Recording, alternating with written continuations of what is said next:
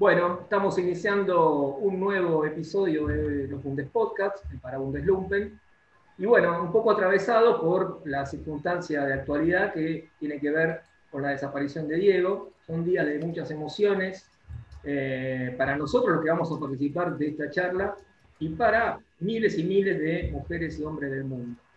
Eh, queríamos hacer una reflexión, nosotros nos dedicamos al ascenso, pero pretendíamos hacer una reflexión un poco colectiva, más, más profunda, de distintas aristas, la política, la cultural, la social, la futbolística, por supuesto, también, que incluya el ascenso y que también lo, lo trascienda. Bueno, estamos muchos de nosotros, nos acompaña Mati Módulo una vez más, al quien les agradecemos, técnico del Centro Español y gran amigo.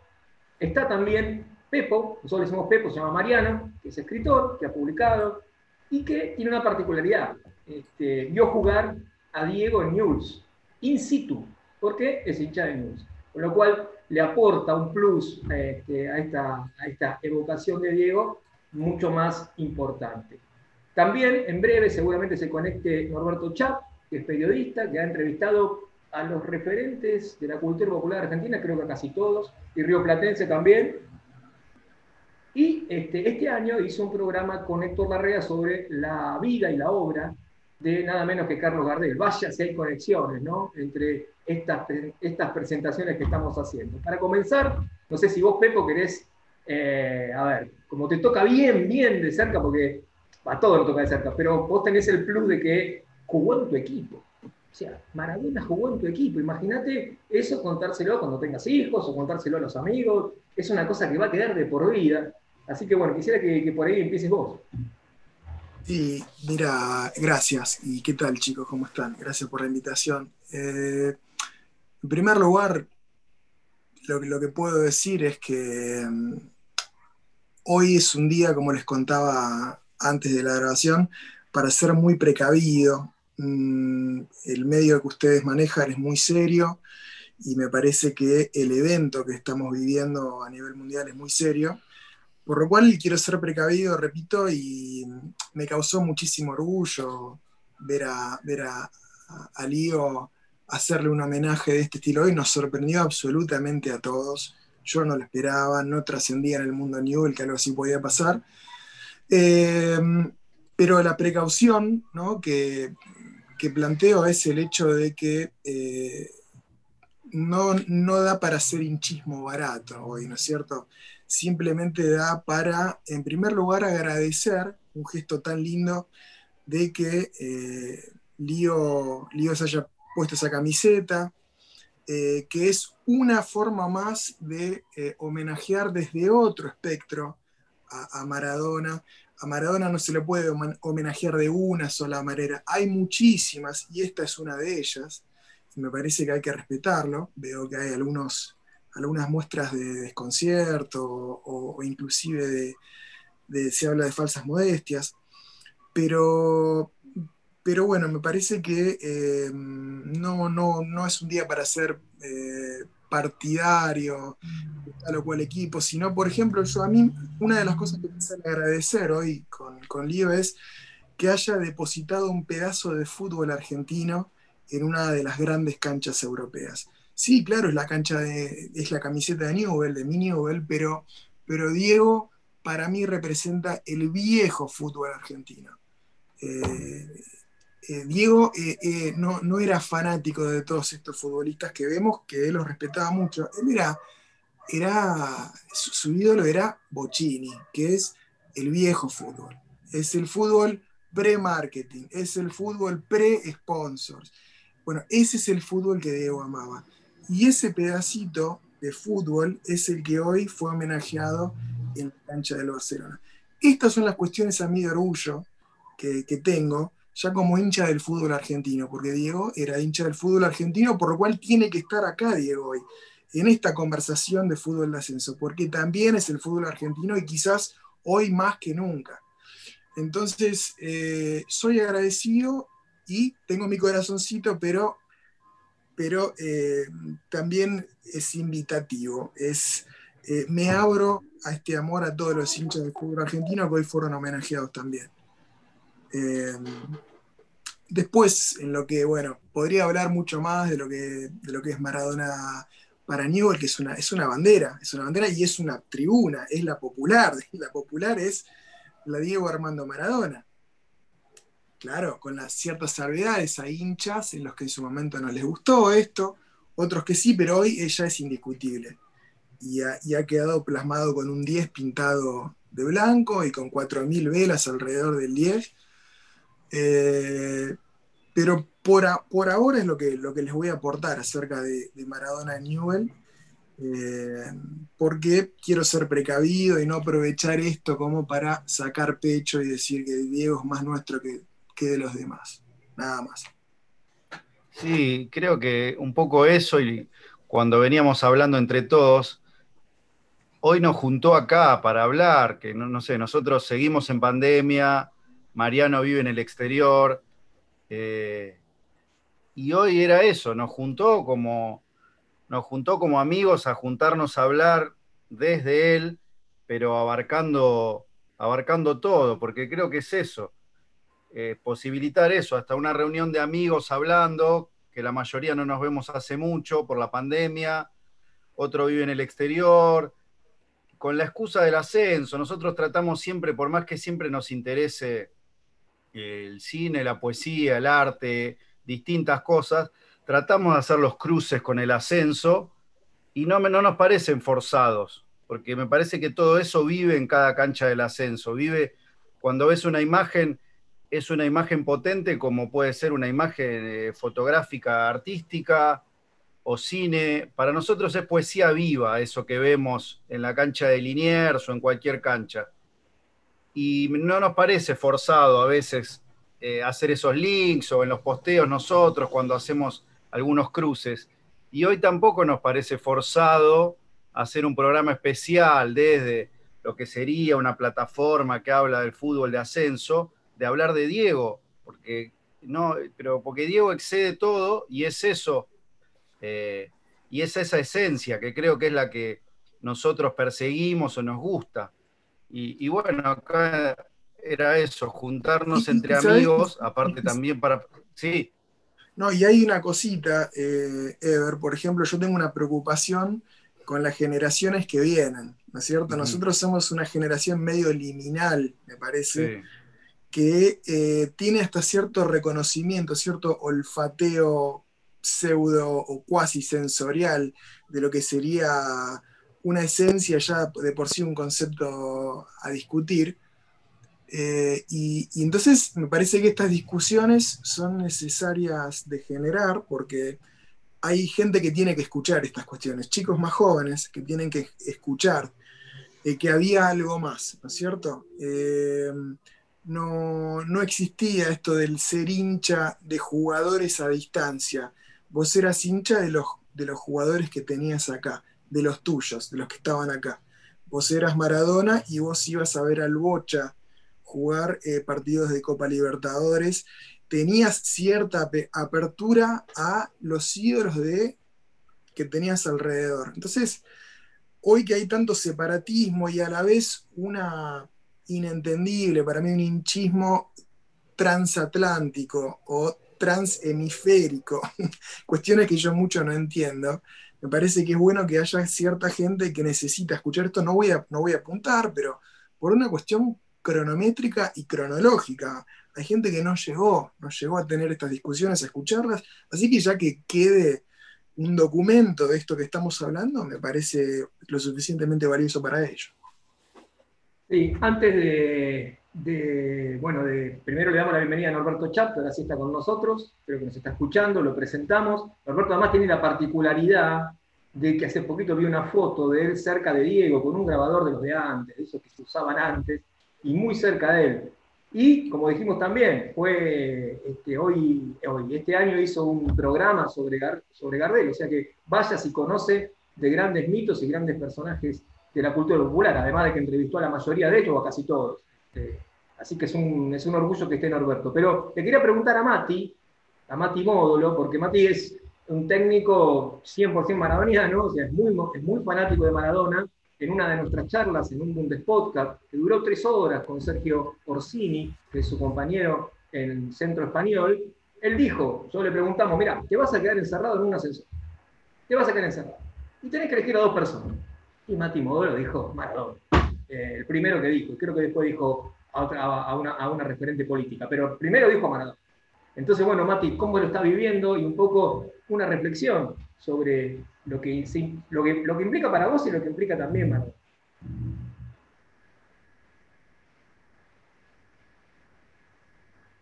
Bueno, Pablo, ¿cómo están? Gracias por, participarme. Un placer. Eh, varios son amigos y, muy admirados por mí. Eh, encontrarme acá con, con Nochi, que, lo escucho todos los domingos. Eh, también un placer. Y, bueno, y, me, dio, me dio muchas ganas porque la verdad no, pude, hemos conversado algo y, me daban ganas como de escribir algo, pero son es una montaña rusa de sensaciones lo que, nos ha generado, que me cuesta un montón y lo que sí me encanta eh, va por el lado de lo que decía Marian, que, es eh, dejar esto en una cápsula del tiempo. Eh, me encanta leer lo que significó, lo que significa para cada uno. Para mí es como que homenajear a Diego es, ver eso, es ver lo que generó. Y, y, principalmente desde mi lugar, no sé, el día que que por ahí homenajeamos con el plantel en el entrenamiento, hicimos un minuto de silencio, no, no pude salir siquiera al vestuario. Eh, tenía mucha, no sé si está bien o no, pero tenía mucha vergüenza de romper en llanto adelante de todo el plantel, porque sí, significó, significa muchísimo para mí. Y lo más lindo para mí es, o, por lo menos como a mí me gusta, me gustaría homenajearlo, lo que me interesa de lo que veo es eh, ni las controversias, ni sus supuestas contradicciones, ni cómo lo homenajea uno, cómo no lo homenajea el otro, ni si el feminismo, ni si nada, lo que nos generó, lo que genera, lo que va a seguir generando, que en definitiva es su ícono y su legado, ¿no? Y para mí está ahí, y, hablaría horas de, de, cuál es su legado, y seguramente que coincidiremos en mucho, y después eh, tendrá un legado para cada maradoniano y hasta para aquel que no está maradoniano, yo creo que, va por ahí. Eh, para mí es, eh, es muy redundante, pero es la voz de lo que no tuvieron voz, es la revancha de aquel que, nunca pudo ganar, es un poco lo que, lo que leí de Bielsa, lo que leí de todos, los que más necesitan la esperanza, es el pibe que, que, que realmente estuvo con, la, teoría de la meritocracia, sin embargo hay muchos que todavía no le quieren abrir la puerta de, ese cuadro de honor. Así que, nada, muchas aristas ahí por ahí como, como disparadores, dejarlos ahí y, y ceder la palabra de que vi lo mismo que decía Mariano también, que hay un fútbol que hace tiempo venimos conversando, que sentimos que va muriendo de a poco y yo esto siento como que es la firma. Eh, un fútbol que no era para consumidores, sino que era para realmente hinchas. Eh, ese jugar por la gloria que recalcaba tanto Bilardo. Eh, y después, no sé, tantos dirigentes homenajeándolo, pero en, en, cuanto hay algún futbolista o algún técnico que levanta la voz, enseguida ellos mismos o el sistema se encargan de, de callarlo, entonces para mí su legado va por ahí. Eh, y bueno, es un placer estar acá y básicamente escucharlos. Sí.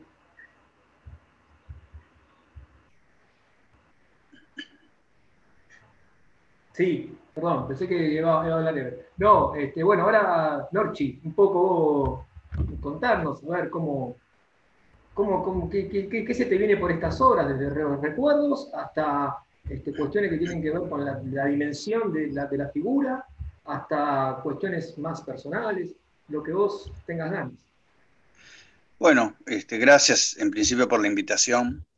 Eh, se confunden los recuerdos, pero que forman parte de cuestiones más íntimas, más de la vanidad personal, eh, con la representación del, del mito. Eh, en realidad lo que trasciende verdaderamente no es el recuerdo personal, sino eh, justamente la, importancia, eh, la construcción heroica de ese mito. pienso sobre todo ahora, en estas horas, que fue el último y posiblemente el único este, héroe de la etapa preindustrializada del fútbol, que nunca dejó de ser negocio, digamos, tengo registros eh, de que en 1918, 1918, Albois echó a tres jugadores por ir para atrás. Y en 1920, 1920, un equipo que tiendo a pensar que era porteño, no tengo la certeza, se retira de la Liga de Fútbol, de la Asociación del Fútbol, que en ese momento regía los destinos de los campeonatos, eh, en disconformidad con los arbitrajes porque los perjudicaban. Es decir, el fútbol como negocio existió desde su propio nacimiento.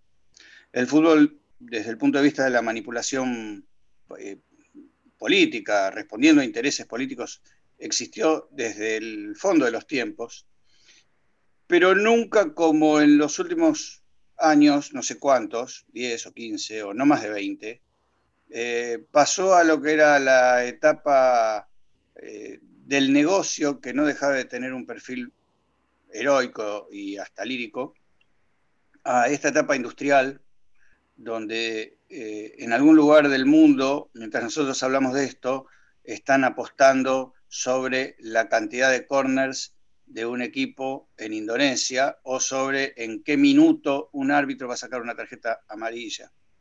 Eh, y esto por no hablar de los eh, jeques y de los mm, grandes potentados de distintos lugares de, donde el dinero es espurio, eh, que literalmente compran equipos que históricamente están vinculados con escuelas de fútbol, con equipos, quiero decir, de esos que uno podría mencionar que figuran en el top 10 de los grandes equipos de todos los tiempos.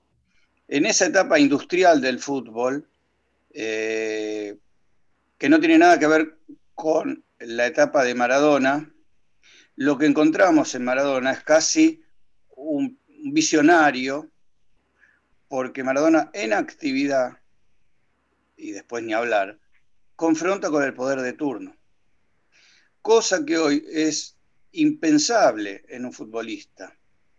Y al confrontar con el poder de turno, le está dando voz él, el mejor jugador del mundo, y que después en el tiempo es, eso se acrecienta, esa, potestad de él, ese don de él se acrecienta.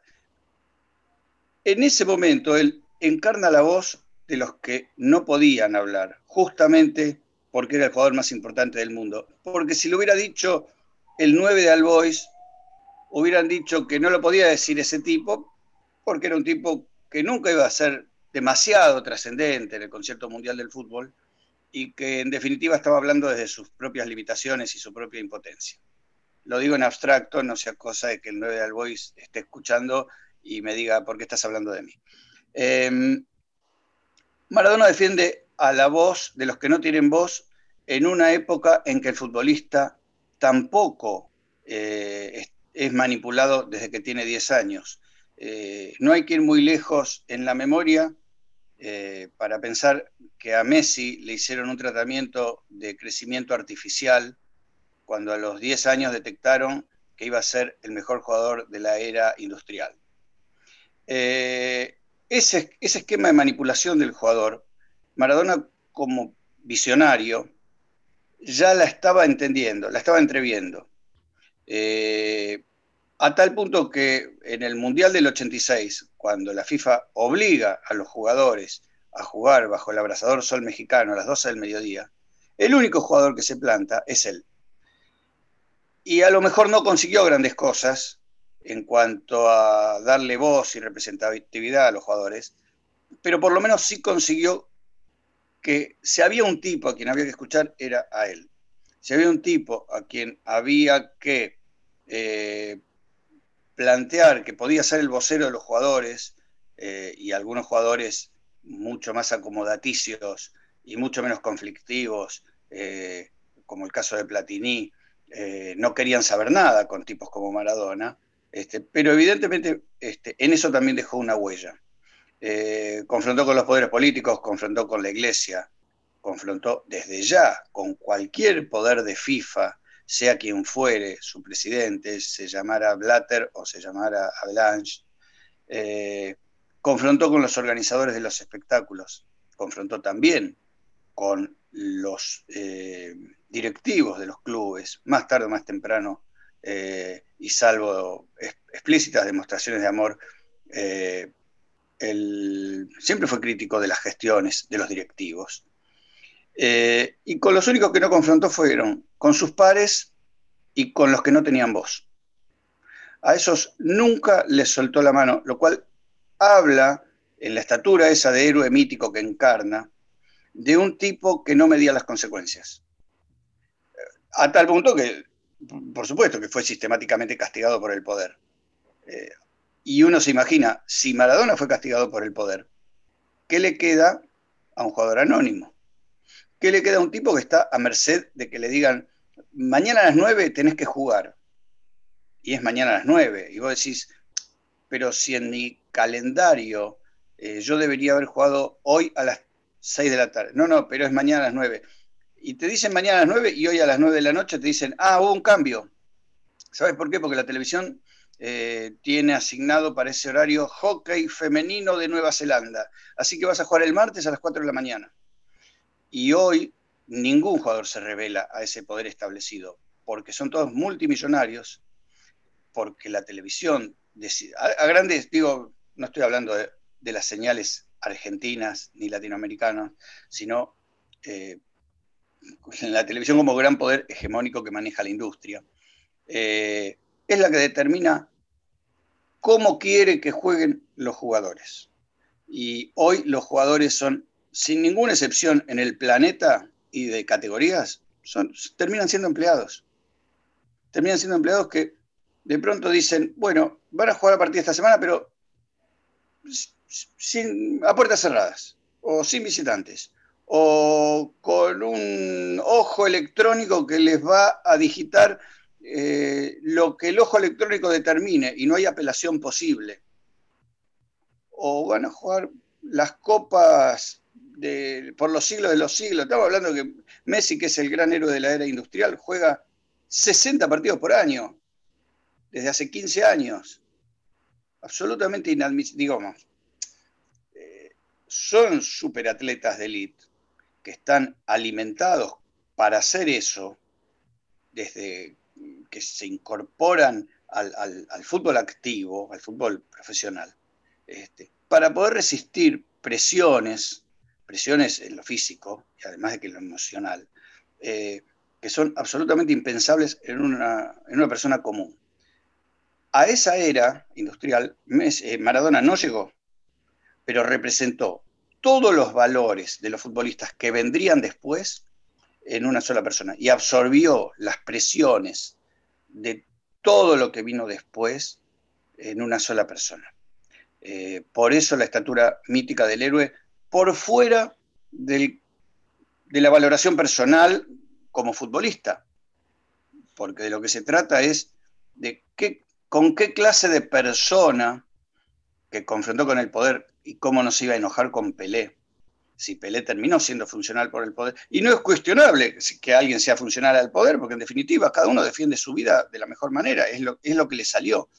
Pero naturalmente Maradona no podía admitir que un futbolista fuera funcional al poder, porque era para él, y esto es lo que nos da, voz y representatividad, este, para él lo más importante era la pelota, por fuera de toda norma impuesta. Sí, la verdad que, que muy interesante. Un poco eh, ahí justo mm, me dice por la cucaracha Matías, que sí, hay, hay una idea de esa reflexión que creo que es de Maturana, ¿no? Se juega como se vive o algo de esto. Eh, cuando uno ve a Maradona y cuando uno repasa todo este, este recorrido que hiciste vos vinculándolo con el fútbol desde sus inicios hasta su desarrollo y posterior ya entronización como negocio fundamentalmente, eh, este, no hay duda de que hay que pensar eso. Quisiera por preguntarle a Ernie, eh, desde, otra, desde otro aspecto, quizás desde los estudios culturales, que es un poco un campo muy interesante y que por supuesto él conoce. ¿Qué implica la figura Maradona?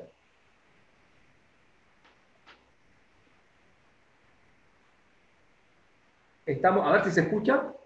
Ahí está, perdón, estaba, estaba muteado.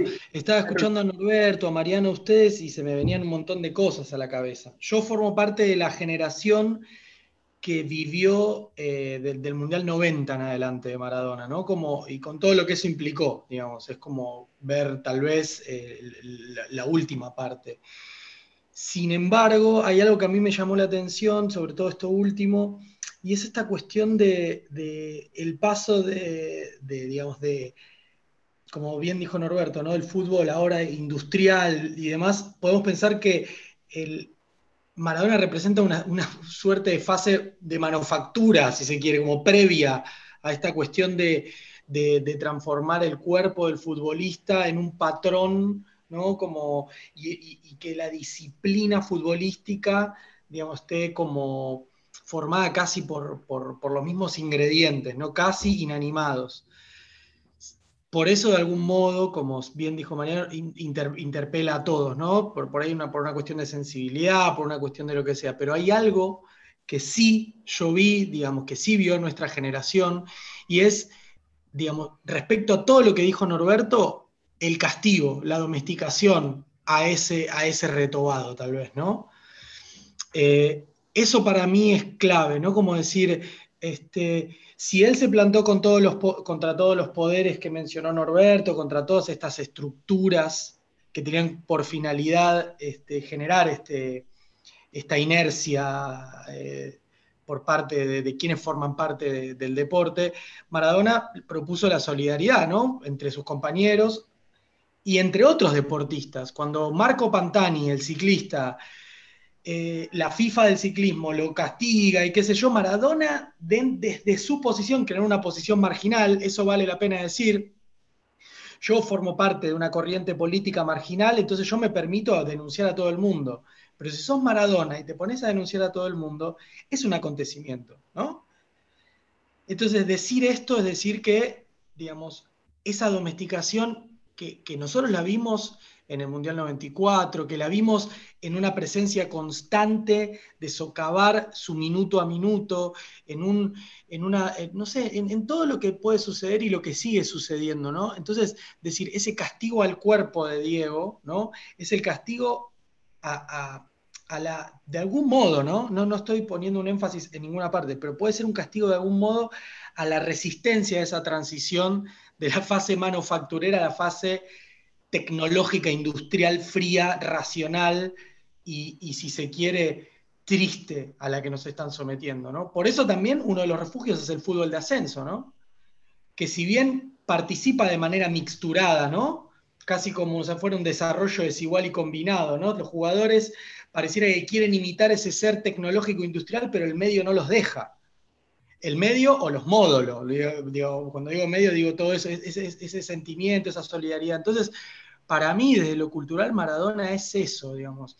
En un punto es una persona que además de como, fan del fútbol, ¿no? Como fan del fútbol y, demás, que me interpela por todas partes, es ese cuerpo que desde una posición no marginal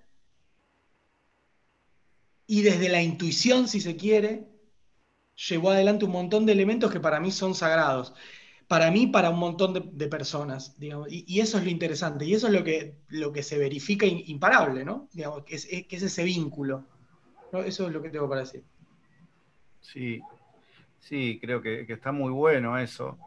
Eh, y en este, en este compartir también de este post Diego, de que al final llegó ese momento y que ya estamos viviendo, eh, no sé, yo pensaba algunas cosas en este en estos días, que pensamos todos mil cosas, pero hasta no sé, la figura de él que es como que se apaga eh, cuando, no sé, la civilización está en un momento, el mundo hoy está en un momento que ya es, si siempre fue todo medio delirante y terrorífico, a muchos niveles, ahora justo es un momento pandémico de replantearse mil cosas y que es como que él se apagó ahí y es como decir realmente, eh, se terminó una cosa, yo me voy y hasta esquivó eso de decir todos eh, pensaban en la cosa como hasta rockera de él, de que cuando muera va a morir de una manera eh, trágica y va a ser. No, no. Es como que él hasta se fue de esa manera, como dijo, chao, hasta luego, esto ya está. Y, su figura es eso para mí, y, bueno, lo relaciono, por ahí Norberto seguramente tiene más herramientas para esto, no sé.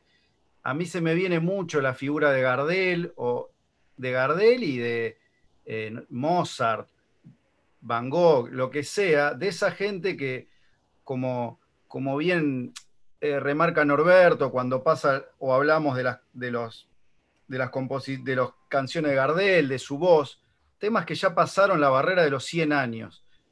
Y además de sus temas, de las singularidades, de decir a veces, tratar de encontrar una persona que lo conoció, que te cuenta cómo si Gardel pasó por acá, y Diego, todo esto fue en vivo, lo vimos todos todo el tiempo, sin parar, y nos seguía asombrando, pero ahora ya lo estamos viendo con algo de que ya arrancó esa nueva era de él también, ¿no? Eh, y con estos días de homenajes, como de esa persona que va a atravesar los 100 años, y, como bien decía Mariano, eh, si bien todos o cada uno ves posteos, no sé, de un club qué sé yo, si una vez fue un partido homenaje y se puso la remera, todos como que quieren agarrar esa partecita o decir pasó por acá, o el de Boca que se lo hace propio, este, pero en realidad no es de nadie porque ya está, ya voló y es eso para mí. Es esa parte de la humanidad, como decir a veces cuando discutimos de, de Gardel, de dónde es. bueno, sí, buscamos, pero ¿qué importa? No sé, está clarísimo, ya es, son gente que está a un nivel superior. Así que por ahí aprovecharte, Norberto, y, ver si, si, tenías como algún tipo de, relación de esos mitos populares, que vos por ahí la cultura popular también la, la, tenés bastante cercana, y cómo ves esto, o si lo podés llegar a ver, digamos, de acá a futuro, así como fueron evolucionando esos mitos de, los que tanto hablamos y, nos gustan. Em, yo me quedé pensando en esa analogía entre Gardel y Maradona. Eh, se me ocurre que el gran elemento en común, el más importante, es el impacto que tiene lo que hagan, lo que hicieron, en la gente común. Eh, eh, no es un enigma por qué la gente, preguntarse por qué la gente común se sintió auténticamente identificada y por qué la gente común sigue hablando, en el caso de Gardel, murió en 1935, muchísimos años después, eh, ayudado, por supuesto, por la difusión de la música. Eh, y en el caso de Maradona, ayudado, hay una paradoja también en el Maradona jugador, y es que, por ejemplo, en su arrasador paso por el Napoli, no conocemos demasiados testimonios fílmicos. Hay compilaciones, por supuesto, pero esos años de gloria este, no están registrados. Eh, creo recordar, a lo mejor me estoy confundiendo yo, que en los años de Maradona en el Napoli, eh, los canales argentinos se peleaban por televisar las carreras de Fórmula 1, pero no los partidos del Napoli, cosa que ahora sería impensable, por supuesto. Ahora hay un partido en Corea del Sur y a las 4 de la mañana y vamos con eso. Y hay canales, por supuesto, específicos de deportes. Pero, eh, bueno, independientemente de que hay un bache importante en la trayectoria de Maradona, por supuesto, la trayectoria de Argentinos Juniors tampoco se conoce. Y muchos partidos del Boca campeón de 1981 tampoco se conocen. Pero dejando de lado que no está el registro, lo que trasciende es eh, la, la, importancia que tiene en el, contexto, la, estatura heroica de los partidos importantes y lo que genera en los partidos menos importantes en torno a su figura. Eh, algo que tampoco, digamos, eh, suelo decir que Gardel inventó determinadas cosas, ¿no? Este, que después quedaron como estereotipadas en el Star System. Eh, fue inventor, fue creador, fue, fue sembrador de algo que no existía. De, un, aspecto emocional que no existía. Eh, en cuanto a la incorporación de determinados géneros musicales, en cuanto a involucrarse con artes que todavía no se conocían, como el cine sonoro, eh, en cuanto a hacer giras por Europa y por América Latina, que todavía no lo había hecho ningún artista. Eh, en fin, en el diverso desarrollo de, distintos aspectos de su carrera. Desde ese lugar también Maradona es como un inventor de artes que no existen, porque en, principio, y, tal vez volviendo al concepto anterior, porque en torno a él hay un concepto de respeto por el jugador. Y esas grandes leyendas del fútbol, nombres que no vimos jugar, pero que todos reconocemos, desde Bernabé Ferreira, El Charro Moreno, Pedernera, Bolleo, más en, tiempos más cercanos los matadores de San Lorenzo, no sé, el, el, este, cada uno le pondrá el nombre que uno quiera a, grandes jugadores de todos los tiempos. Este, no solo eran maltratados, despreciados eh, eh, económicamente, futbolísticamente, digamos, eh, estaban como a, merced de un sistema que no estaba ni desarrollado. era un profesionalismo a medias. Este, sino que después de que dejaron su carrera, ni siquiera pudieron establecer un día después con esa carrera. Digamos, por ahí el Charro Moreno fue director técnico, Pedernera fue director técnico, pero eran como obreros del fútbol, eran tipos que no habían construido algo en torno a esa carrera. o mejor dicho, no, les, no se les devolvió algo en torno a esa carrera. Eh, ni, ni para la gente común, siquiera. Eran esos tipos que pasaban por el lado de uno y eran semianónimos. En ese aspecto, Maradona, como figura, también se inventó a sí mismo, que fue el otro de los méritos. Digamos, por supuesto que era el mejor jugador del mundo y hubiera sido así, aunque se hubiera escondido este, y se hubiera puesto una capucha para que no lo reconocieran. Pero también en sus actitudes extrafutbolísticas, este, esto de vestirse de una manera exótica, eh, estar en lugares donde un futbolista supuestamente no debía estar eh, y hablar de cosas muy inconvenientes, también él inventó un Star System propio para futbolistas, que, todavía no, no, eso todavía no había existido hasta que apareció él, a tal punto que incomodaba, porque no estaba bien visto. Digamos, un futbolista tenía que ser obediente eh, a algo que no le devolvía nada, porque digamos, en esta última etapa del fútbol, donde son todos multimillonarios, eh, que se acuse a un jugador que traicione a su origen, es casi irrelevante. El jugador está programado, no es este, alguien que ama la camiseta. Cuando se besa un escudo, eh, está inducido a hacer eso, no es, no es legítimamente 100% puro ese sentimiento. Estamos hablando de los jugadores de elite, ¿no? Los jugadores de primera división y los internacionales. Eh, pero en el caso de Maradona, sí todavía estaba muy atravesado por, eh, la pasión eh, y por el amor al origen y el amor a los colores. Y él es el que inventa un nuevo canon en el futbolista. Eh, ahí, eh, eh, digo, lo estoy pensando, lo estoy elaborando, digo, mientras, mientras este, está apareciendo así esta cuestión de en qué punto se parece a Gardel. Este, yo creo que el reconocimiento del hombre común parte de haber visto a esa oveja que se escapó del rebaño y haber sentido muy íntimamente que esa oveja este, un poco somos todos, o quisimos ser todos. Este, esta cuestión del hombre anónimo que dice, este, tengo ganas de putear al jefe, pero si lo puteo me echa. Pero aparecía uno que puteaba al jefe todos los días de su vida y no lo podían echar porque era Maradona, pero le dio voz a los miles de millones que estaban afuera del sistema, o que estaban en la cuerda floja y que sabían que si cometían algún acto incorrecto quedaban afuera del sistema. Ahí es donde encarna a esa, a, esa mítica gardeliana de este, por qué soy distinto al resto, en qué soy distinto al resto.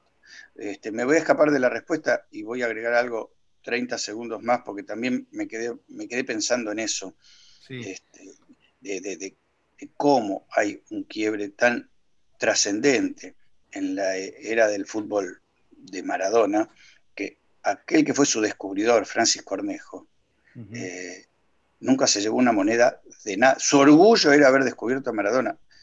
Los formadores de hoy, antes que nada preguntan cuánto hay. Y además, lo primero que hacen con un chico, no sé, al, al año o a los seis meses de vida, es firmarles un contrato. Maradona nunca, el Maradona jugador nunca hubiera aceptado eso. Nunca, nunca. Este, por suerte, no nació 20 años después, porque hubiera sido más grave todavía su pelea con el poder, porque no le hubieran perdonado mucho menos de lo que, le, de lo que no le perdonaron. Hoy ya ni hablamos de descubridores, ¿no? Se habla de scouting, creo. Así que bueno, ya con eso. Eh, y de grupos de scouting y de que también ya ni existe la figura del tipo que está en la pampa y vos te marca los mejores de la pampa. Ahora ya está, es la red armada de los scouting. Y bueno, te dicen o te mandan el video editado y, ya está. Eh, pero bueno, sí, son todas esas cosas atravesadas y él, y él ahí, sí, siempre, y creo que eso, esa figura va a estar presente cuando pasen los años y esto eh, se acreciente, eh, creo que cada vez va a ser más inmensa esa figura. Ahí sí, Mariano, estabas. Sí, eh, quería. Sí. No, por favor. No, por favor, Un poco, en esta inspiración este, de Maradona, ahí Eva mencionaba a Mozart y Norberto desplegó una muy buena, este, un buen recorrido de Maradona y Gardel. Te quería preguntar, Mariano, eh, que hay una profusa obra cultural de Maradona, incesante. Hay otros, por ejemplo, yo he escuchado que no, que es Borges. Es decir, ¿a dónde, digamos, vos, vos que este, tu campo es el de las letras, ¿a vos te parece que esto es algo también muy inusual en un jugador de fútbol? Porque hay canciones, hay literatura, hay, hay poemas, eh, bueno, hay un montón de cosas que tienen que ver con lo cultural. Y esa obra cultural que inspira a Diego va a continuar, va a haber nuevos y nuevos trabajos. Ya de hecho hubo un poema circulando muy lindo, una mujer que se llama Liliana, no sé cuánto el apellido, pero era muy lindo sobre el tema del cajón, el día del miércoles, el jueves, después toda una locura. Bueno, mira, gracias, gracias eh, por intentarme pegar un cabezazo dentro de la red. Eh, estaba pensando si me venían a la cabeza algunas citas literarias eh, a medida que escuchaba especialmente a Ernie y, a Norberto. Eh, bueno, mira, yo, a, decir verdad, en, lo que es la expresión eh, de obras de arte maradonianas, soy más bien conocedor de, cuestiones musicales, porque literariamente y por una necesidad ¿no? cronométrica de enfoque en mis propias investigaciones culturales, siempre estuve más eh, abocado a otras cuestiones. Y el fútbol fue una dimensión de deleite eh, extracurricular, digamos, ¿no es cierto? Em, pero ahora que lo preguntas, tuve un pensamiento directamente original que es el hecho de que en el campo de la literatura, en el campo de la poesía, que es, eh, es el lenguaje en su expresión um, más concentrada, reconcentrada, de lo que es el significado, me parece que hay una, se podría hacer una analogía de Maradona y es, Maradona es la expresión de impulsos prelingüísticos, es lo más cerca que el lenguaje poético pudo expresar impulsos prelingüísticos de belleza, de lealtad, solidaridad, de acercamiento. Eh, que son estas ideas que estamos hablando, ¿no es cierto? Entonces, Diego es, es, precioso porque no puede provenir de ningún manual de escritura. no, hay, no, hay, no hay talleres que puedan eh, enseñar a, escribir a Maradona. Ahora yo quería hacer un par de referencias eh, para tratar de iluminar algunas cuestiones que trajo a colación eh, Ernie, tan como también Norberto. Em, y se me vino una otra referencia literaria a la cabeza, Pepe, y es eh, Borges, otro de nuestros grandes, que hablaba de que cuando muere una persona, y refiriéndome acá a Norberto, que hablaba de los anónimos, bueno, cuando muere un anónimo, con ese anónimo también muere un mundo. Y acá me tengo una preocupación eh, muy grande, ¿cuál es el mundo que muere con Maradona? Y me parece que acá va hilvanado con otra cuestión que trae Ernie, que es la de la falibilidad. Yo creo, estoy preocupado al ver esta hiperprofesionalización del fútbol, que en realidad viene mucho antes, como dice Norberto, de, mucho antes de él, del ocultamiento de Maradona. Vos eh, comenzaste esta charla, eh, Pepe, diciendo eh, la desaparición, y a mí me gusta decir que no hay desaparición, sino ocultamiento. Diego macedonianamente, ¿no? se ocultó, pero está, no está desaparecido, está oculto.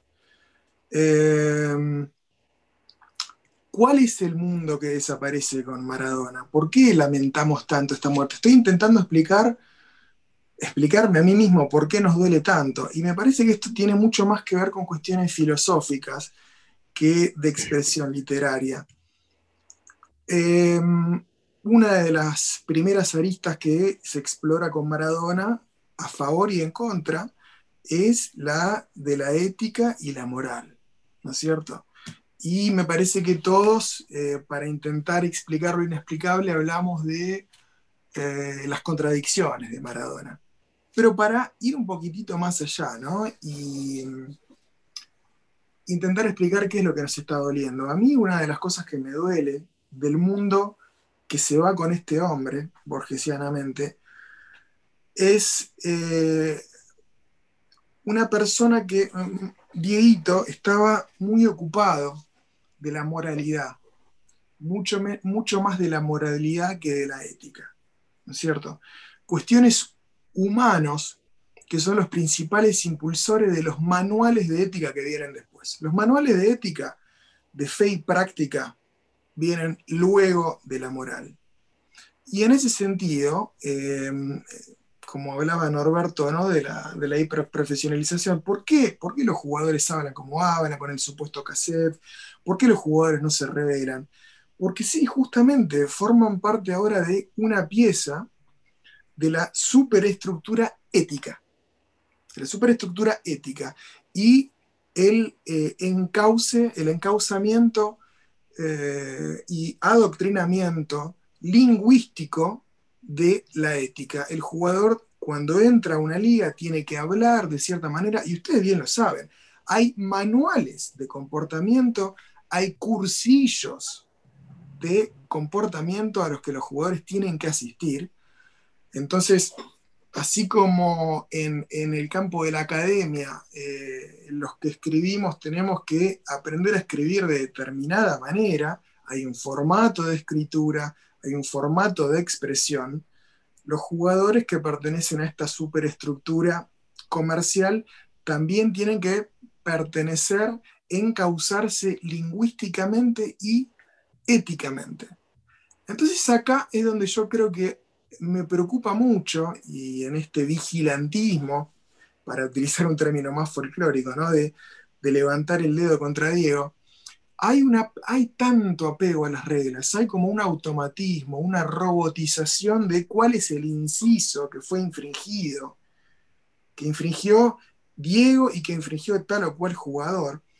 Y Diego representaba otra cosa. Diego no, no se apegaba a estos textos normativos a esta robotización, a esta repentización ética, sino que Diego hablaba de lo prelingüístico, y es la moral, la lealtad, la solidaridad, el amor por el prójimo, la persecución de la belleza no encausada, la poesía, eh, el heroísmo atado a la falibilidad.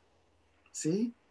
Entonces, todos entramos hoy por hoy en una gran disyuntiva. Bueno, ¿qué, hubiera pasado con el bar? ¿Le hubiera quitado, ¿no es cierto?, mítica eh, o mística al, fútbol si se hubiera cobrado esa mano de Diego?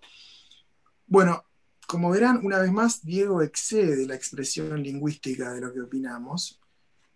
Y, me parece que Diego estaba mucho más abierto a discutir sus eh, fallas a nivel de moralidad. Las éticas están todas a la vista, amigos. El inciso 10, 20, 30.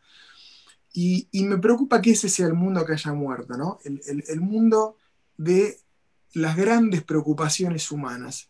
Y me pregunto, ¿cuál es el jugador que va a darse cuenta de esto, que se va a salir de los cauces lingüísticos y de la expresión lingüística de la ética corporativa a la que pertenecen los jugadores para preocuparse de cuestiones tanto más importantes?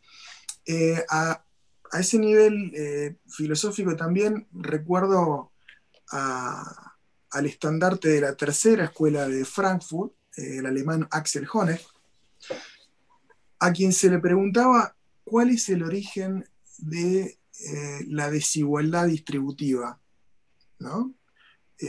manifestada en el hambre en la sociedad. Y él decía, esto no es una cuestión técnica, esto no es una cuestión técnica casi analógicamente, análogamente parecía a eh, los incisos textuales pertenecientes a la ética.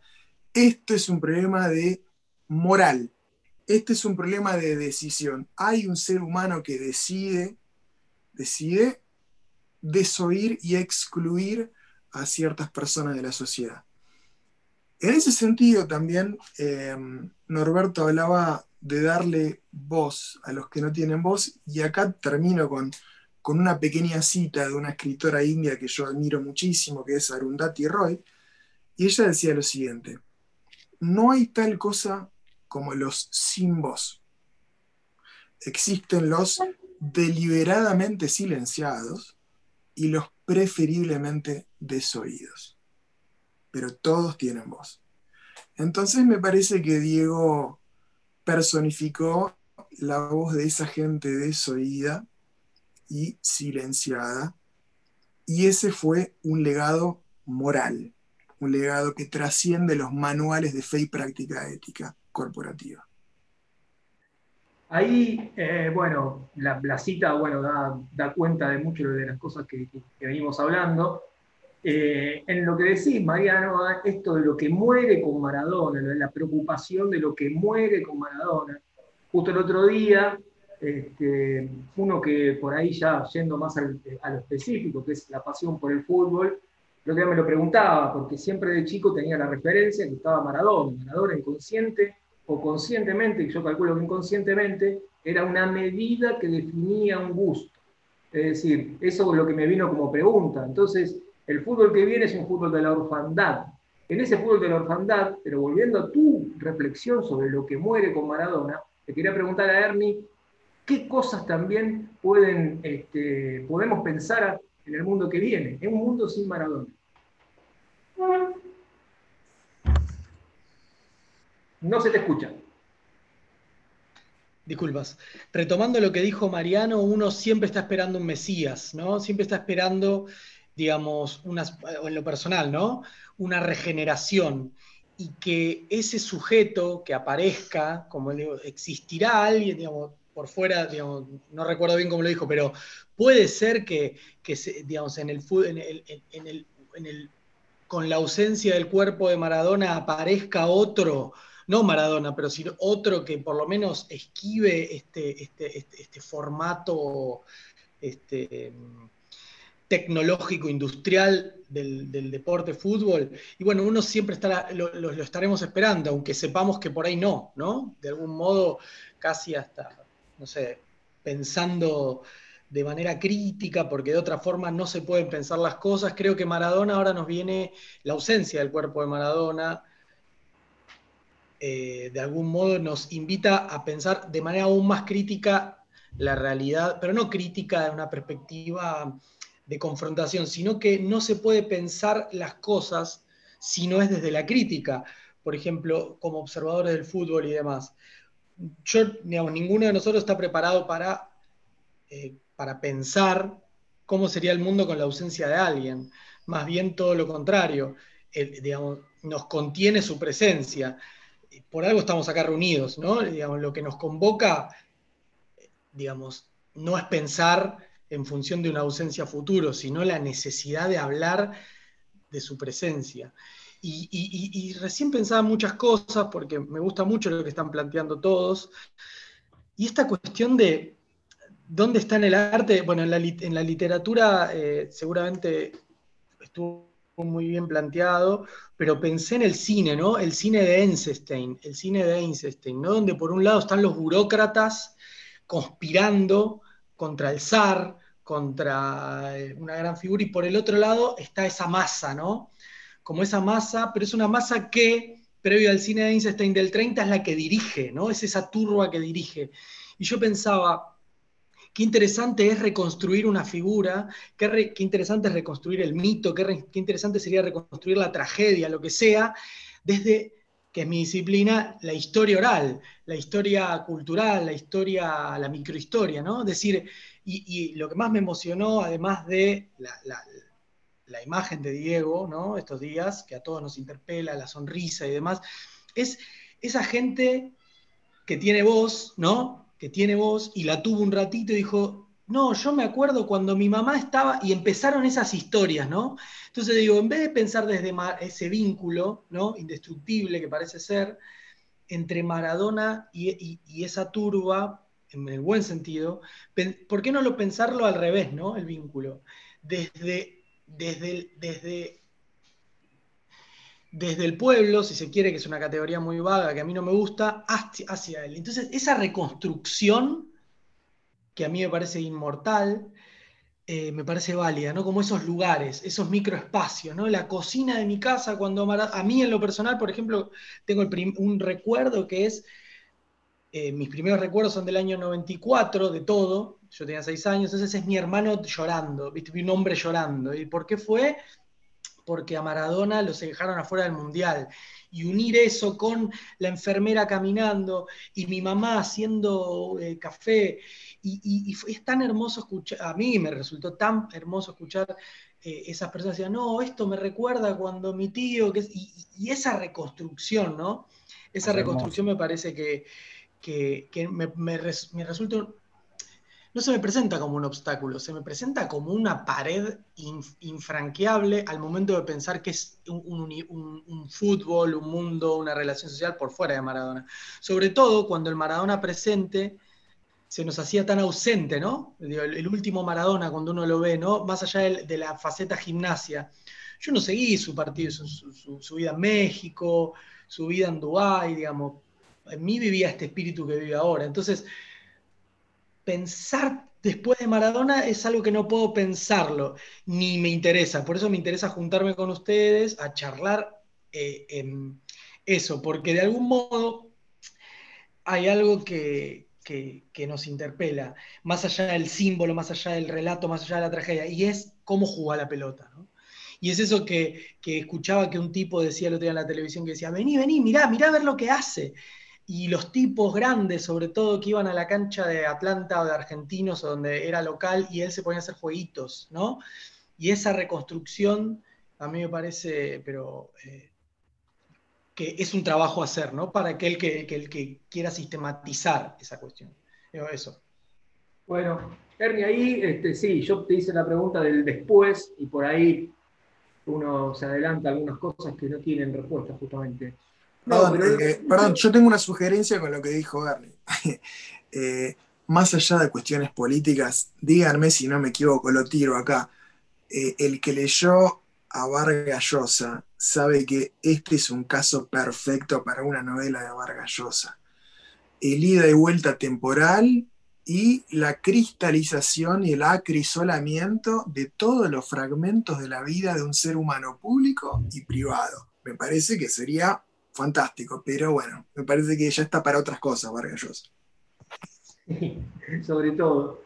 Eh, no, quería, en ese registro de la oralidad, de los relatos orales de Maradona, le, quería preguntar primero a Mati, pero después puede continuar Ever, sobre las cuestiones que tienen que ver ya directamente hablar de nuestras, esos recuerdos que mencionaba recién ¿no? este, esto del hermano y el llanto. Y le quería preguntar a Mati, porque este, Mati viene de una familia de fútbol, ¿cómo fue todo, todo ese, cómo es todo ese proceso y por qué cuesta mucho también asimilar esta, esta pérdida? No se puede, no se puede, no se puede pensarlo en tiempo pasado. No, sé si estaría bien. Eh, sí, es una novela, es una película, es el cine que decía Ernie, es, todo. Eh, somos los obreros del fútbol y ahí el, puente para con el ascenso. Eh, es el jugar por la gloria, es el, la plata como, ordenador de un futbolista, es quizá el peor pecado de, este tiempo. Eh, no sé cuánto vale ¿Sabes lo que vale? ¿Cuánto vale tener un tipo que, lo tengas en tu equipo en cualquier ámbito? ¿no? El mío es el fútbol o, la formación y, mirarlo a los ojos y poder depositar en él todos tus anhelos. Eh, tener un jugador que te diga, tranquilo, estoy acá, estoy yo. Saber que por más error que vos cometas va a estar ahí y que después no es solamente que no te va a vigilantear, sino que te va a rescatar sabe que cuando está pasando un momento aparece, como cuando en Mendoza le meten el tiro a, a Curra y, él lo llama y en privado le paga la operación y la rehabilitación y, poco se supo.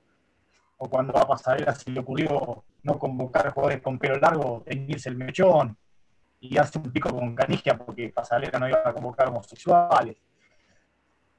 ¿Cómo puede ser eh, que haya sido real, que haya sido tan no sé, normalmente cuando alguien tiene tan iluminada una, una de las siete inteligencias, y uno podría pensar en esa teoría, por ahí no le alcanza la energía para iluminar tantas otras. ¿Cómo puede haber sido real un ser que tenga tantas inteligencias, que haya sido capaz de, de, estar en todo, loco? No, lo, que, cuando estaban por cerrar un canal eh, se, haya, se haya ido y haya dicho estoy ahí para bancarlo que, cuando estaban por voltear un presidente eh, se haya tomado el avión y haya estado ahí. Eh, la palabra que mencionaban ahí, yo la pensaba, no sé, estamos desnudos, pero estamos huérfanos. No quiero plantear un, escenario tremendista porque la idea de recordarlo con alegría me encanta, ¿no? Pero ¿quién va a alzar la voz ahora como, como cuando estábamos en plena pandemia y muchos pibes sin laburar y sin cobrar ni siquiera un viático, fue Diego el que propuso hacer una vaquita para los pibes del ascenso. Eh, y así como estaba, con todos sus problemas de, nada, que, ya uno sabe, que a veces le costaba, que estaba con, medicaciones muy fuertes, y así todo, ¿cómo le alcanzaba para pensar? No, no, no sé, no, no, no, me, me cuesta pensar que ha sido real y, es una cosa que si nosotros no, no, nos tomamos mínimamente la tarea de, contarle a, nuestro, a nuestros jugadores, a nuestros nietos, quién movilizó nuestro sueño, que tenía nombre y apellido. Eh, me parece que lo más lindo de este encuentro y todo lo que leo y todo lo que me encantaría reproducir de alguna manera es eso, ¿no? Él era el nombre y apellido de, nuestros sueños. Era no, no transar, era ser fiel a lo que... Como, como nunca jamás siento yo, por ahí uno idealiza a sus hijos, obviamente. Me da la sensación de que jamás dijo algo que, le dijeron que diga si no estaba de acuerdo. Eh, no sé, es, es tan grande y cada día que pasa va a ser más grande eh, que va a ser tan magnánimo, incomparable. Eh, ¿Viste cuando decís sobran palabras? Sí, sobran palabras, porque a veces como que uno quiere poder expresar todo lo que, todo lo que siente por él y, se te traba la lengua, es impresionante. Es, es un mundo de sensaciones, es el abrazo de mi viejo, eh, es, todas las historias que, leí, es el abrazo de la vieja, o lo que contaba Ernie de su cocina, o, hace 15 días puse la entrada en calor de Life is Life, y mi hija sin hipnotizada mirando el video, Y yo llorando, conmovido, porque no, no lo podía creer. Y ella no sabía quién era, que hoy lo sabe, por supuesto, ¿no? porque vio llorar padre por primera vez en su vida y se tuve la, la desgracia por ahí o fortuna de que los seres queridos que he perdido los perdí cuando era muy chico y esto es un vacío que no, no se puede no se puede llenar, ¿no? Pero a la vez pienso para sacar un poco el, el, tema de, de, penuria, ¿no? Cómo lo disfruté, cómo lo disfrutamos, ¿no? Cómo lo vamos a seguir disfrutando. Y, me quedo con eso. Lo disfruto eh, de una manera me sigue movilizando más que nunca. Acá quiero hacer un pequeño aportecito, eh, muy corto, si, me lo permiten. Eh, liter, literario, ya que me lo pedía Pepe también. y, es, y esto atado, ¿no es cierto?, a lo que estamos hablando de la orfandad, qué es lo que queda. ¿Quién, quién va a despeinar al fútbol? ¿Quién, lo va, ¿Quién le va a quitar el corset ético en pos de defender el espíritu de, la moral. Y cuando digo moral, digo solidaridad, el amor, el amor intergeneracional, eh, el pensamiento por el bienestar del futbolista, en lo que es estrictamente futbolístico. Entonces me acordé de un, poema, ya que estamos hablando de esencias, y hasta yo se los tiro a ustedes eh, de Bundeslumpen, porque es un poema que, tiene muchísimo que ver con la discutible idea de las esencias. Y es en, otro poema de Borges que se llama Son los ríos. Las últimas cuatro líneas de este poema dicen, todo nos dijo adiós, todo se aleja, la memoria no acuña su moneda, y sin embargo hay algo que se queda, y sin embargo hay algo que se queja. Yo la verdad que nunca pude entender por qué Borges hablaba, intercalaba estas dos líneas. Sin embargo, hay algo que se queda, entiendo que hay algo romántico de, permanecimiento, eh, necesariamente permaneciente de la esencia de algo, ¿no? Algo que no termina de desaparecer. Pero es acá donde, lo veo, donde sí lo veo a Diego. Esto que se queda es una queja es una queja que señala. Eh, Diego se está quejando, ¿no es cierto? Y, esa es lo que tiene que permanecer, un espíritu eh, contra eh, sistémico, ¿no es cierto? Tiene que haber un germen de protesta, de rebeldía. Vimos las imágenes en Francia, ¿no? De, alguien sosteniendo una bandera de Diego. Y me parece que eso que permanece como esencia, que tiene que permanecer y que va a permanecer, yo tengo fe que permanece, esa es mi esperanza, es un espíritu de queja eh, de que hemos desdoblado la ética y la moral en el fútbol, ¿no? Y, las tenemos que volver a unir. Y bueno, no sé quién se va a encargar ni cómo, pero confío que sí va a ser así. Sí, muy bueno. Eh, y la aparición esa, y bueno, más allá de cualquier eh, opinión política, bueno, fue el final de un, de un, mensaje de un presidente europeo ese, ¿no? Diego se queda. Eh, y creo que es eso. Y va a estar de, dentro de, distintas maneras. Pero a, a, mí se me venía mucho eso, de que como que él se muere, digo, físicamente, hasta como esta última etapa donde como si él supiera que ya no es él, como si ya estaba dentro de, encorsetado dentro de distintas cosas, ya sea eh, su situación, como si él ya se sentía como que no es él y se va. Eh, y, también relacionado a, la actualidad de, de, la humanidad en este tiempo, eso, se muere cuando la civilización o como la conocimos se apaga, como Dios. Eh, y es muy loco, es la sentencia real que Dios ha muerto. Y obviamente no se trata de algo. Yo lo, saco de lo deportivo, futbolístico y deportivo. Para mí es un artista que excede todo y es poesía viva. Siempre fue poesía viva.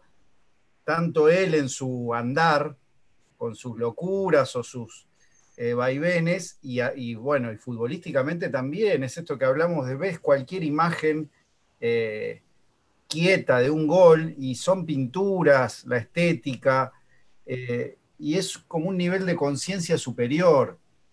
Es como, es cuando esa gente, viste, a mí me pasa, bueno, hablamos de Gardel antes, con todo lo que a veces uno repasa de Gardel, yo siempre pienso, no puede ser que Gardel haya existido, no puede ser esa persona pero vos me estás diciendo de verdad que vino un niño de Francia y se crió de esa manera y que después se...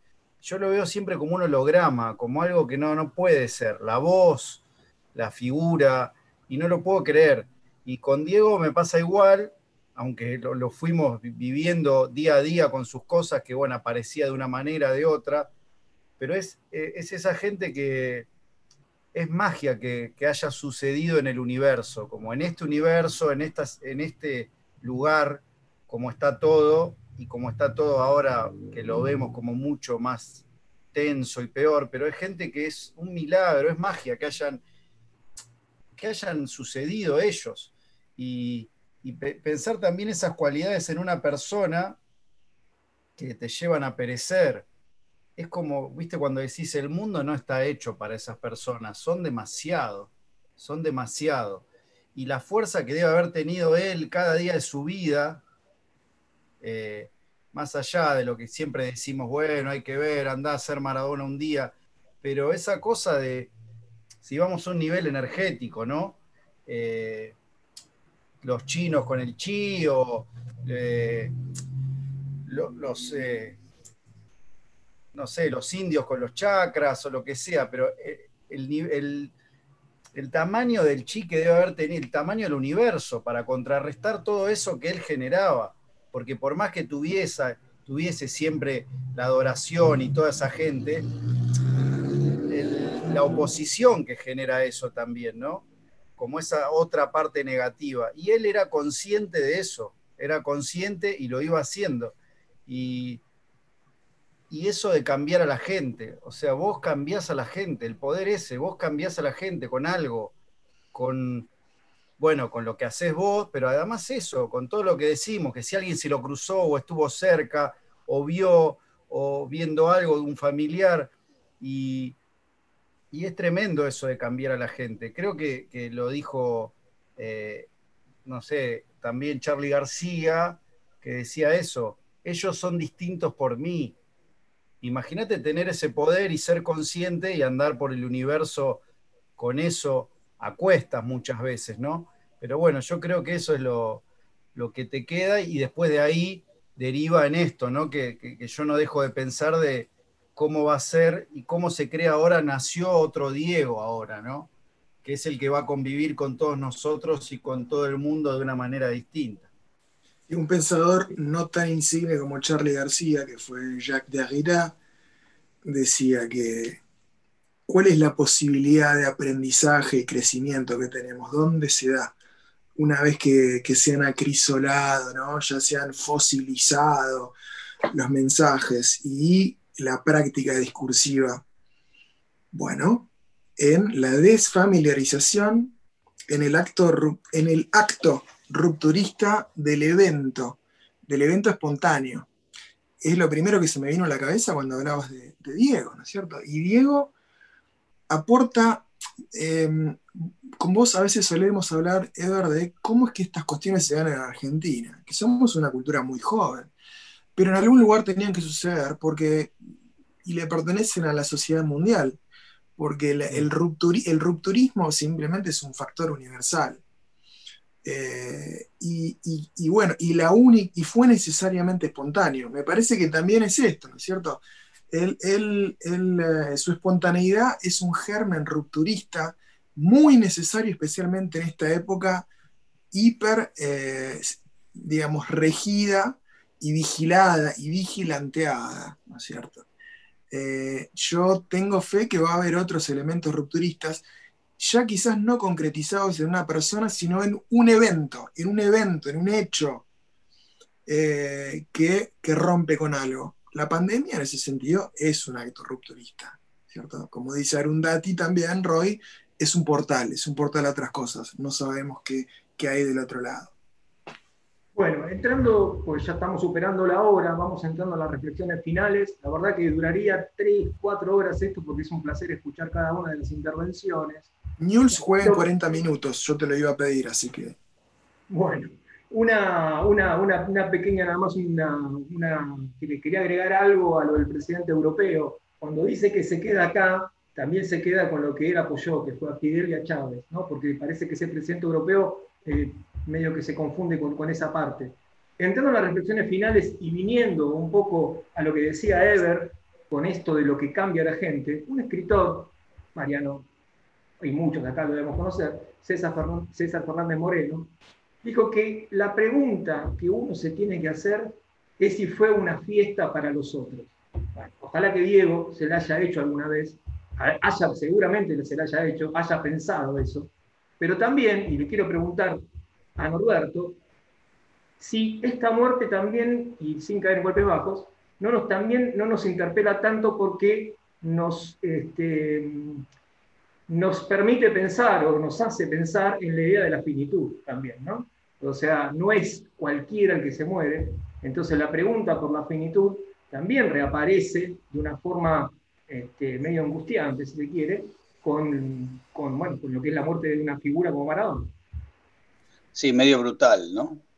Eh, yo no sé si era una muerte anunciada o previsible, algunos dicen que sí, porque su deterioro de salud eh, impedía hacer una proyección a muy largo plazo.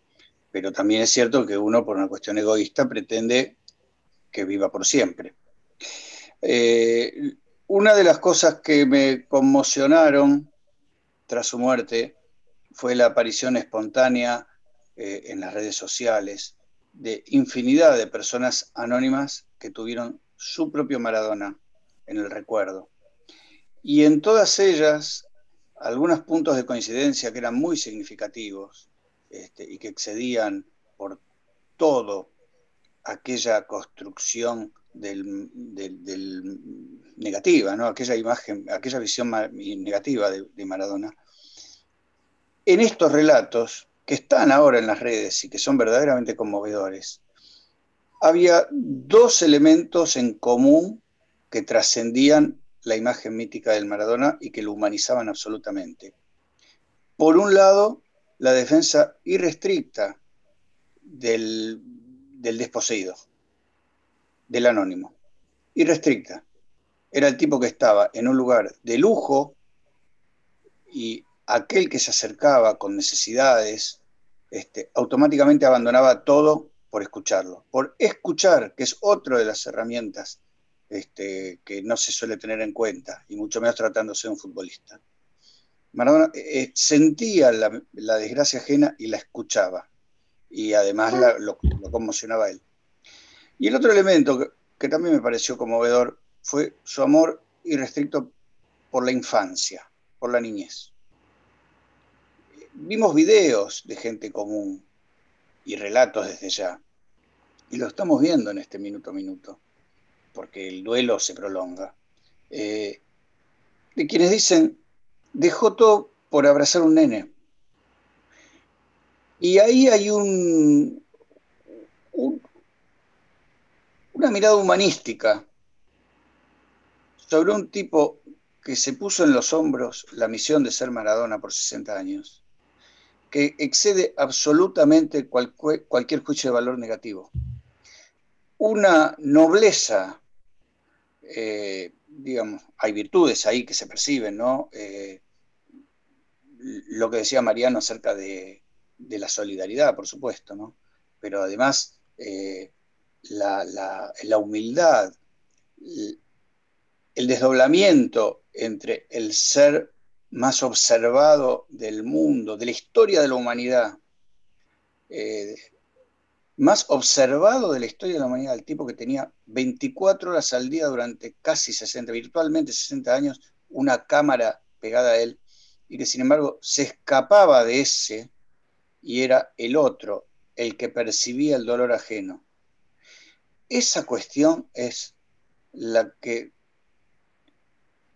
en el alma de la gente y en cualquier lugar del mundo, porque tampoco es un fenómeno local, lo va a trascender Eh, y cuando se deje de hablar de su prodigio futbolístico, de que fue el mejor jugador que pisó el planeta, eh, se va a hablar de esa persona, del, tipo que nunca olvidó su origen, del tipo que nunca traicionó su raíz. Ese es el valor, el, el valor, el legado, deja muchos, por supuesto, pero en ese recorte de los muchos Maradona que aparecieron, este, es el valor que yo elijo recortar. Su, enorme sensibilidad para no olvidar nunca de dónde vino. Bueno, el que quiera seguir, métale. ¿Quién, quién continúa? A ver, no sé, este, palabras finales ya de, este episodio que, bueno, que como decíamos puede durar largamente. No, algo, algo muy simple, digamos, Maradona eh, o, esta cuestión, digamos, eh, no, tenemos que perder de vista, como, como, dijo, creo que Mati al principio, ¿no? Que ahora hay chicos muy, muy chicos que, quizá no, no hayan sido, digamos, no tengan ese, ese relato tan cercano, ¿no? Ese relato tan cercano. Y Maradona es historia reciente, es historia reciente. Y como tal, merece merece la sensibilidad, merece, merece que aquel que se tome el trabajo de abordar, tratar de, en, tanto historia reciente, la figura, el hecho, lo que sea Maradona, tiene que tener una sensibilidad para hacerlo, porque no es tan simple como parece. No es tan simple como se nos presenta. No es puro sentimiento ni pura intuición pero sí, de algún modo lo es. Este, este, último día se hablaba mucho de las contradicciones, de las contradicciones, de las contradicciones. La verdad no lo sé, digamos, tampoco me parecen tan importantes, ¿no? Como, como, como, si, como si se debería abordar desde allí. Lo que sí me parece central y, lo que me parece que hay que seguir trabajando y pensando, quizás si se quiere como, como un desafío metodológico, es analizar eh, microhistóricamente, obviamente desde una perspectiva social y desde abajo, ese vínculo que hay entre los sectores populares y la, y la figura. esa ida y vuelta, ese camino de ida y vuelta. Y mirarlo al ras del hombro, ¿no? Mirarlo al ras del hombro, como si se pensara abordar a Maradona a contrapelo de los grandes relatos, como abordar un Diego desde porque siempre se piensa como esta cosa eh, acartonada evolutiva, ¿no? De Villa Fiorito al barrio privado. No, no, no, no. Digamos, no buscar esas locaciones, buscar ese vínculo y rastrearlo y ir y vuelta. Creo que eso va a ser muy enriquecedor para pensar y esperar ese Maradona que quizás surja en algún momento, no, pero va a ser de nuestra, de nuestra nostalgia y de, y de esta relación algo un poco más habitable. Y por otra parte, no olvidarnos que Maradona se crió en esta parte del mundo y que es un hijo del pueblo, como dirían los españoles, pero también es un hijo legítimo de su época, ¿no? Rastriemos, ¿no? 1960, eh, plena resistencia peronista, eh, pleno irigoyenismo, eh, a los nueve años sucedió el Cordobazo, a los 15 años estaba la, digamos, a los 13, digamos, estaba las organizaciones digamos, dimensionar eso también me parece importante, ¿no? Digamos, porque también los grandes relatos nos, nos alejan y nos vuelven insensibles desde una figura que parece inalcanzable, intocable, por supuesto que lo fue, pero a la vez, como dijo Eber, todos tenemos, digamos, como que todos lo sentimos como alguien cercano, ¿no? Como todos, queremos guardarnos ese día que fuimos a la cancha y el tipo pateó la pelota. Hasta Herzog, cuando fue a la cancha, aparece un niño filmándolo con una Super 8, ¿no? Entonces, eso que nos interpela no es el gran relato, sino que es, es, e, ese lenguaje que nos unía sin la necesidad de ser amigos ni lo que sea. Entonces, llamo desde este espacio a reconstruir desde la sensibilidad metodológicamente esa unión que tenemos y que tuvo esta figura él con, digamos, eso. Mariano. Sí, yo muy brevemente, porque no, no quiero acaparar, eh, como, como siento que hice un poco anteriormente, eh, muy, muy sintéticamente, eh, quiero agradecer, simplemente quiero agradecerle a Diego. Pensaba qué irónico, ¿no? aquello que se le pedía a Diego que fuera modelo y fuera ejemplo, es contrariamente todo lo que yo sí recibí. Yo sí recibí un ejemplo de él, pero porque me abrí a que él lo sea sin habérselo propuesto. Y el ejemplo que yo recibí, haciéndome eco aquí de Norberto, es, son valores humanistas valores humanos, más que humanistas, de generosidad, de dar, de darse, brindarse y darle a los demás fuera de cámara. Qué común esta práctica actual, ¿no? De, de, los jugadores que van al hospital y ya están siendo esperados por el equipo de prensa del club, mostrando cómo como los jugadores están brindando a chicos de cáncer. No me lo imagino a Diego haciendo una cosa así.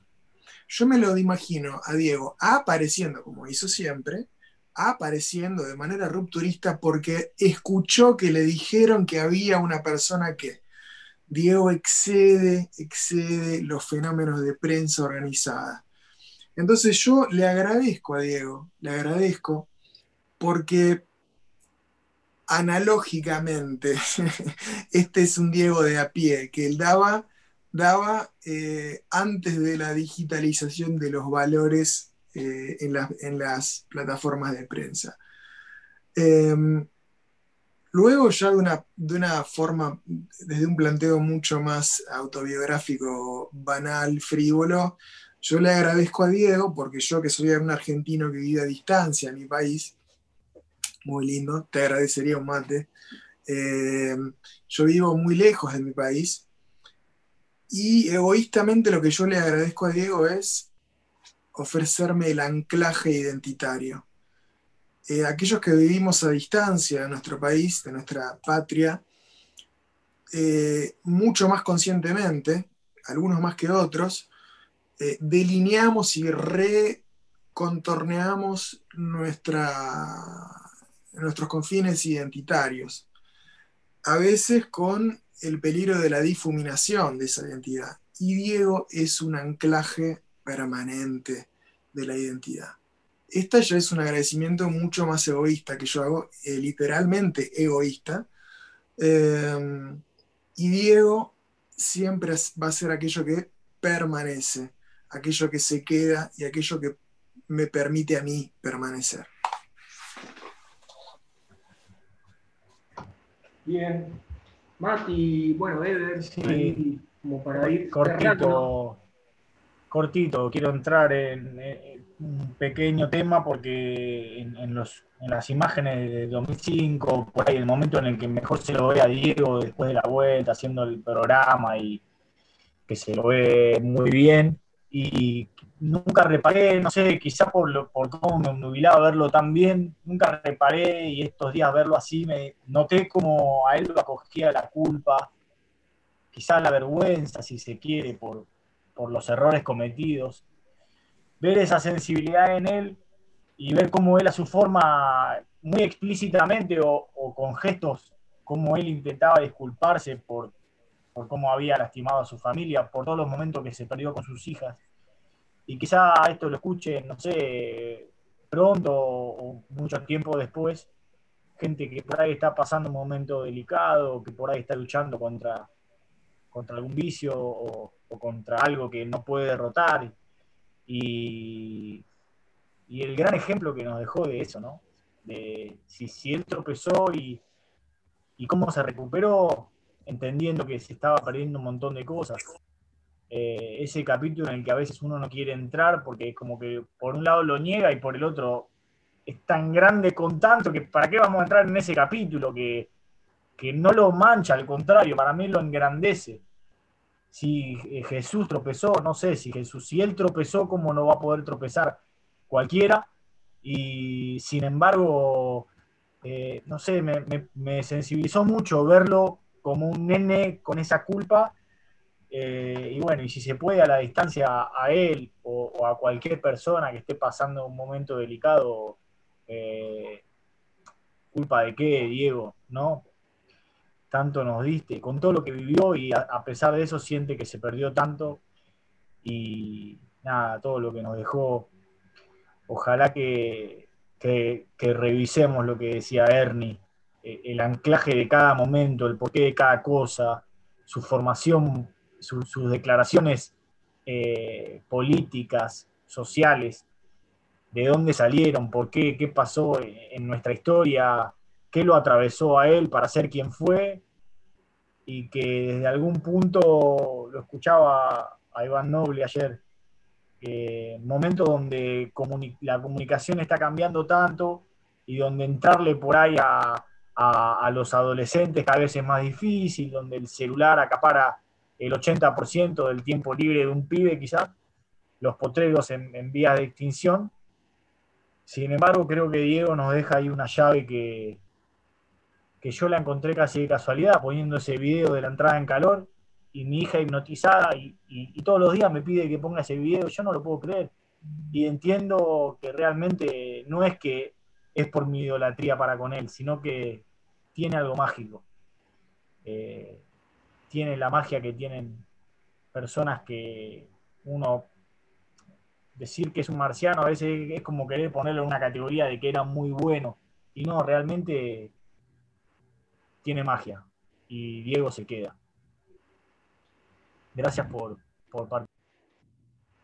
Bueno, no sé si alguien tiene alguna reflexión más, este, como para, bueno, dar, dar, dar un cierre.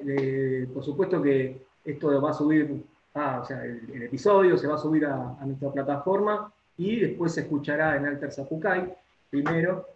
Así que quisiera preguntarle si tienen alguna, alguna cita más, una frase, porque, eh, a ver, se mezclaron tanto la literatura, el tango, la, cuestión de la política, bueno, en fin, por ahí hay algo como para darle un cierre contundente sobre todo lo que nos inspira a él.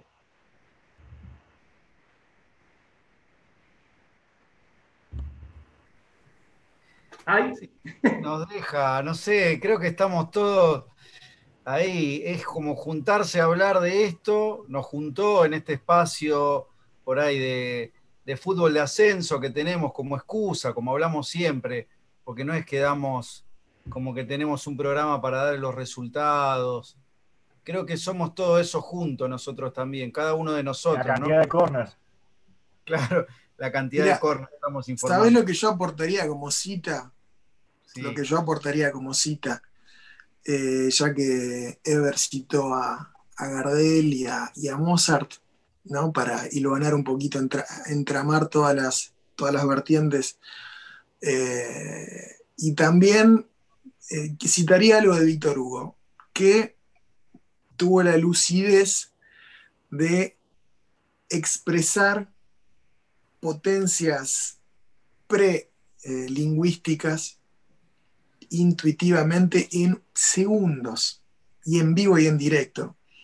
Mi cita es genio, genio, genio. Nada más. Bueno, con ese, con ese cierre y como decía él, con la estrella que ahora nos va a acompañar en los asados, en las reuniones. Yo dejé la luz a propósito, que se ve ahí como un resplandor. Esa es la estrella. Bueno, los que nos están escuchando no, lo van a saber, pero aparece pero claro, este, no sale nunca esto, Pablo, esto.